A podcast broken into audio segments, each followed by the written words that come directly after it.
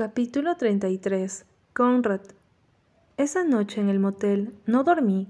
Pensé una y otra vez todo lo sucedido entre nosotros. No podía seguir haciéndolo, yendo y viniendo, tenerla y apartarla. No era correcto. Cuando al amanecer Belly se levantó para ir a la ducha, Yere y yo también lo hicimos. Estaba doblando mi manta cuando le dije, Está bien si te gusta. Yere me miró fijamente con la boca abierta. ¿De qué estás hablando? Sentí que me estaba ahogando cuando dije, Está bien conmigo, si quieres estar con ella. Me miró como si estuviera loco. Me sentí como si me hubiera vuelto loco. Escuché el agua de la ducha cerrarse y me aparté de él y dije, Solo cuida de ella. Y luego, cuando ella salió vestida, con el cabello mojado, me miró con esperanza en sus ojos, y le devolví la mirada como si no la reconociera. Completamente en blanco. Vi sus ojos débiles, vi su amor por mí morir. Lo había matado. Cuando pensaba en ello ahora, ese momento en el motel, entendí que ahí había puesto esto en marcha, juntándolos. Lo hice. Yo era el que iba a tener que vivir con ello. Ellos estaban felices. Había estado haciendo un buen trabajo apenas aparecieron en la casa, pero estuve ese viernes en la casa, cuando de la nada, Belly me necesitaba. Ella estaba sentada en el piso de la sala con esa estúpida carpeta, con los papeles a su alrededor. Parecía enloquecida, estresada. Ella tenía esa mueca de preocupación en su rostro, la mirada que ponía cuando estaba trabajando en un problema de matemáticas, y no era capaz de entenderlo. Yere está atascado en el tráfico de la ciudad, dijo, soplando su cabello de la cara. Le dije que saliera más temprano, que realmente iba a necesitar su ayuda hoy. ¿Qué es lo que necesitas quisiera? Íbamos a ir a Michael's. Ya sabes, ese almacén de arte. Secamente dije, no puedo decir que he estado en Michael's antes. Vacilé y luego agregué, pero si quieres iré contigo. ¿En serio? Porque en realidad tengo que buscar algunas cosas pesadas. Sin embargo, es la tienda que va por todo el camino de Plymouth. Claro, no hay problema, dije, sintiéndome inexplicablemente gratificado por estar levantando cosas pesadas. Nos fuimos en su auto, ya que era más grande. Ella conducía. Yo solo había subido en su auto unas pocas veces. Este lado de ella era nuevo para mí. Segura, confiada. Conducía rápido, pero todavía estaba en control. Me gustaba. Me encontré mirándola escondidas. Tenía que controlarme a mí mismo para parecer calmado. No eres una mala conductora, dije. Ella sonrió. Jeremy me enseñó bien. Eso era correcto. Él le enseñó a conducir. Entonces, ¿qué más ha cambiado de ti? Oye, yo nunca fui un mal conductor. Solté un bufido y luego miré por la ventana. Creo que Steven estaría en desacuerdo. Él nunca me dejará olvidar lo que le pasó a su precioso bebé. Ella cambió de marcha cuando llegamos a un semáforo. Entonces, ¿en qué más has cambiado? ¿Usas tacones ahora? En la ceremonia del jardín usabas tacones altos. Hubo un momento de vacilación antes de que ella dijera Sí, a veces. Sin embargo, de vez en cuando tropiezo con ellos, agregó con tristeza. Soy como una mujer de verdad. Extendí la mano para tocar la suya, pero en el último segundo no lo hice. Todavía te muerdes las uñas. Ella apretó los dedos alrededor del volante. Con una sonrisa dijo, No te pierdes de nada. Bien, entonces, ¿qué estamos recogiendo aquí? ¿Contenedores de flores? Belly rió. Así, contenedores para flores. En otras palabras, los floreros. Ella tomó un carrito y yo lo tomé por ella y lo empujé delante de nosotros. Nos hemos decidido por jarrones de huracanes. ¿Qué es un jarrón de huracanes? ¿Y cómo diablos sabe Yere lo que es? No me refería a Yere y yo, sino que me refería a Taylor y a mí. Agarró el carrito y caminó delante de mí. La seguí por el pasillo 12. ¿Ves? Belly levantó un jarrón de cristal gordo. Me crucé de brazos. Muy bonito, dije con voz aburrida. Dejó el gordo y tomó uno delgado. No me miró mientras dijo Siento tenerte aquí atrapado conmigo. Sé que esto es patético. No es patético, dije. Empecé a agarrar jarrones de la estantería. ¿Cuántos necesitamos? Espera, debemos llevar de los grandes o de los medianos. Estoy pensando que tal vez los medianos, dijo ella, levantando uno y comprobando la etiqueta de precio. Sí, definitivamente los medianos. Solo veo a la izquierda unos pocos. ¿Puedes ir a preguntarle a alguien que trabaje aquí? Los más grandes, dije, porque ya había apilado cuatro de los más grandes en el carro. Los más grandes son más lindos, Tú puedes llenarlos de flores, arena o lo que sea. Belly entrecerró los ojos. ¿Estás diciendo eso para no tener que ir a buscar a alguien? Bueno, sí, pero en serio, creo que los grandes son más bonitos. Ella se encogió de hombros y puso otro vaso grande en el carro. Creo que podríamos tener un jarrón grande en cada mesa en vez de dos medio grandes.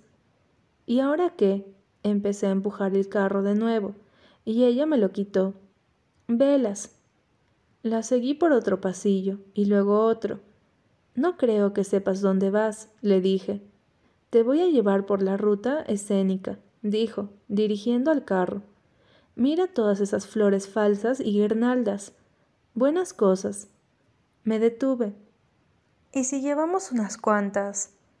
Podrían verse bien en el pórtico. Tomé un montón de girasoles y rosas blancas, añadiendo alguno de los racimos. Esto luce bien, ¿cierto?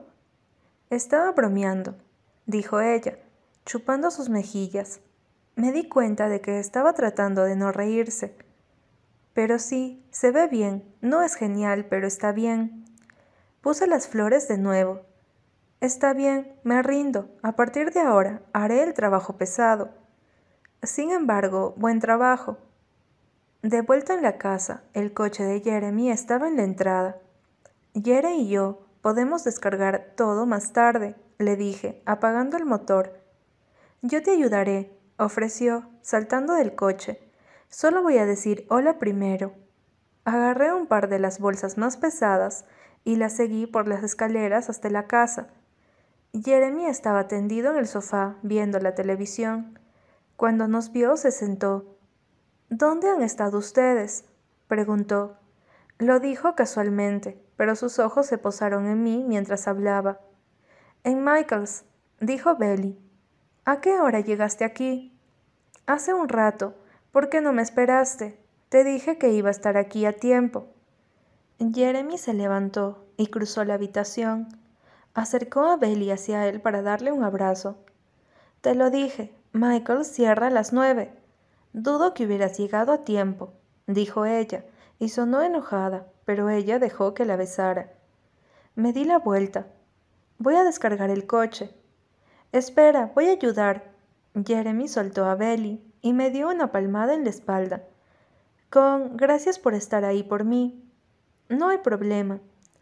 Son pasadas las ocho, dijo Belly. Me muero de hambre. Vamos todos a Jimmy para la cena. Negué con la cabeza. No, no tengo hambre. Vayan ustedes. Pero no ha cenado, dijo Belly con el ceño fruncido. Ven con nosotros. No, gracias, le dije. Ella empezó a protestar de nuevo, pero Yere dijo, Bells, él no quiere, vamos.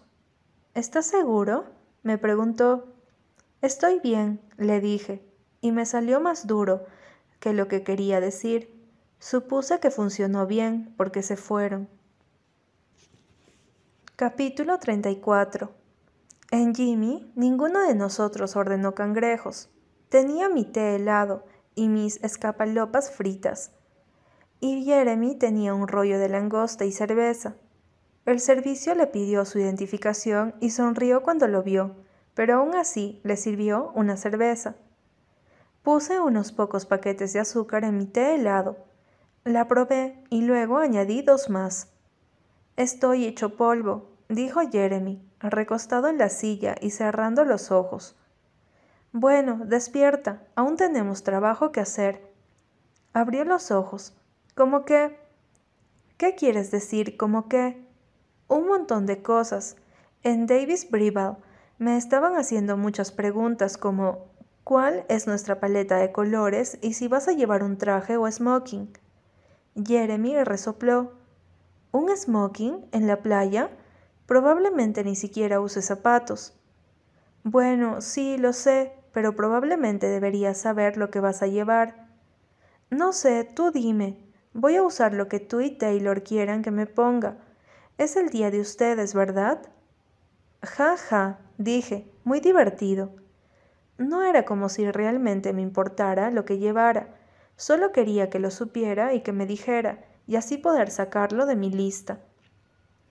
Después de un bocado de comida dijo, estaba pensando camisa blanca y pantalones cortos de color khaki, agradable y simple, como habíamos dicho. De acuerdo. Jeremy bebió su cerveza. Oye, ¿podemos bailar You Never Can Tell en la recepción? No conozco esa canción, dije. Claro que sí, es de mi película favorita. Pista. Teníamos la banda sonora repitiéndose en nuestra casa de fraternidad durante todo el semestre. Cuando me quedé mirándolo en blanco, Jeremy cantó It was a teen in wedding, and the old folks wished them well. Oh sí, Pulp Fiction. Así que, ¿podemos? ¿En serio? Vamos, Bells, imagínatelo. Podemos ponerlo en YouTube. Apuesto a que vamos a tener una tonelada de mierda de aciertos. Será divertido. Le di una mirada. ¿Divertido? ¿Quieres que nuestra boda sea divertida? Vamos, estás tomando todas las decisiones y todo lo que quiero es una cosa, dijo, haciendo un mohín, y no podía saber si hablaba en serio o no. De cualquier manera, me molestó.